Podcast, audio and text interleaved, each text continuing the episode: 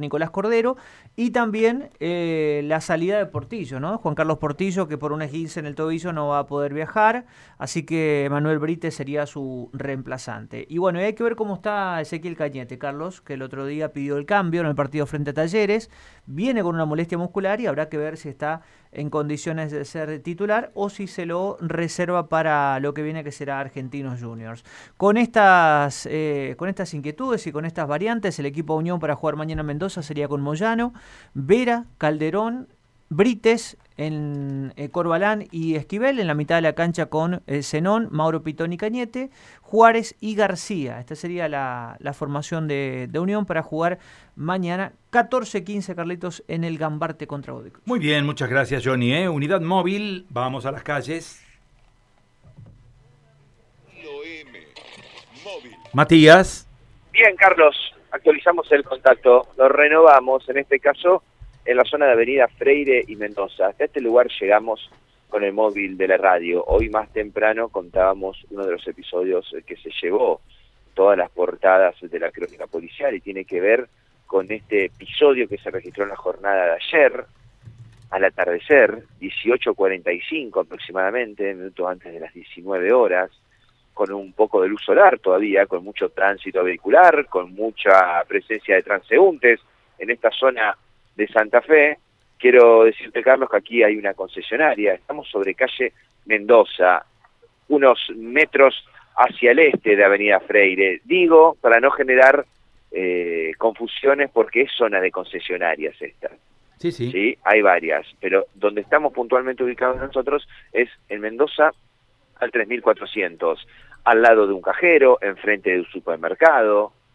Estamos en un local que está en Mendoza entre San Lorenzo y Avenida Freire. Hasta este lugar, ayer llegó un hombre en su vehículo particular, puso las balizas, Carlos, frente al local, bajó el vidrio, los cristales de la puerta del acompañante y desde el interior del auto deserrajó al menos cinco disparos sobre la vidriera de esta concesionaria de automotores.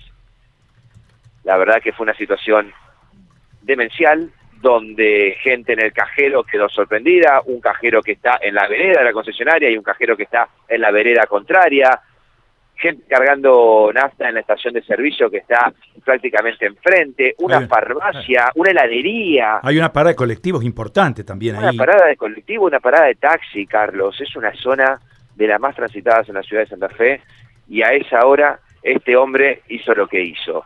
Nosotros lo entrevistamos a Pablo.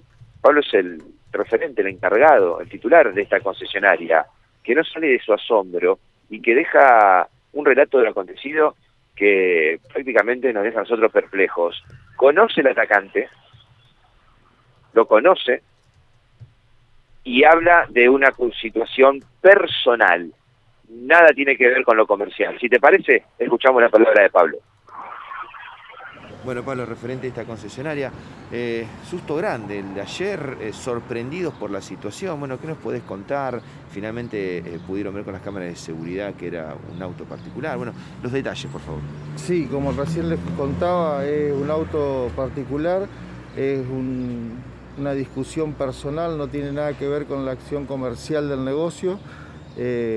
hubo unas discusiones y bueno, y y terminamos. Nunca, no, no había recibido amenaza ni nada, pero como te decía, tengo amigos en común, tengo eh, personas que se están ocupando, cosas que, estamos sorprendidos, pero que no es nada eh, de lo que se pase por el negocio. Ahora, eh, imagino, además de sorprendidos, milagrosamente no había nadie aquí porque podría haber terminado mucho peor la situación. No, a ver, conociendo a la persona, eh, lo que estamos sacando la conclusión entre algunos amigos que esperó que esté cerrado el negocio, no es una persona eh, de mal ni, ni, nada por el estilo, ¿me entendés? O sea, son conclusiones que vamos sacando. Esto te sorprende mucho más, digo, decir que no es una persona de mal y que comete un hecho de estas características es más eh, increíble aún. Y sorprender estamos sorprendidos, pero ahora estamos conociendo a las personas. ¿Qué muestran las cámaras de seguridad del negocio? El auto, el auto que dispara ¿Se Eh, baja del auto? o No, no, no se baja del auto. Siempre en ¿Uno marcha, solo? Sí, sí, espera que no haya gente, nada, porque esto es una, una vereda transitada. O sea, es como que, que me es un...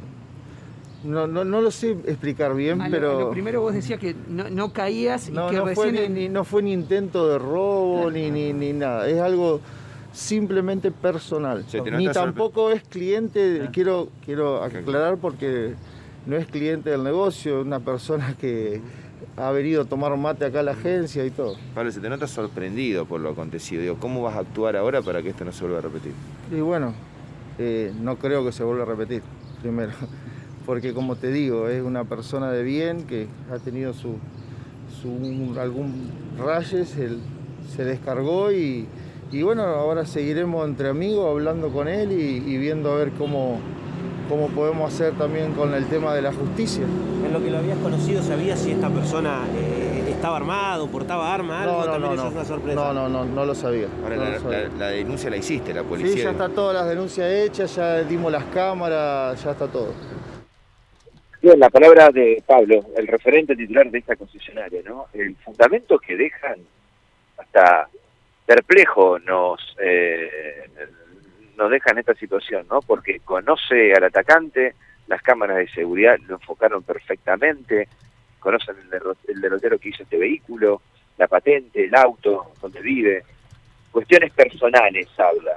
Bueno, habrá que ver, ¿no? Es ¿Cómo bastante desconcertante el tema. te digo. Desconcertante, digo, que es una cuestión personal, digo, eh, discutieron por fútbol, discutieron por política, hubo un, no sé, es eh, hasta extraño que esas cuestiones personales, un disgusto, se termine dirimiendo a los tiros frente a su comercio y en un horario, Carlos, repito, que tenía muchísima gente circulando, tanto a pie como en auto, una zona comercial 100%, eh, y de milagro esto, Carlos, no terminó con, con heridos o con otra situación de otro tenor, ¿no? Sí, no, es un desenlace primero violento y después absolutamente azaroso, ¿no? Podía haber ocurrido cualquier cosa, ¿no?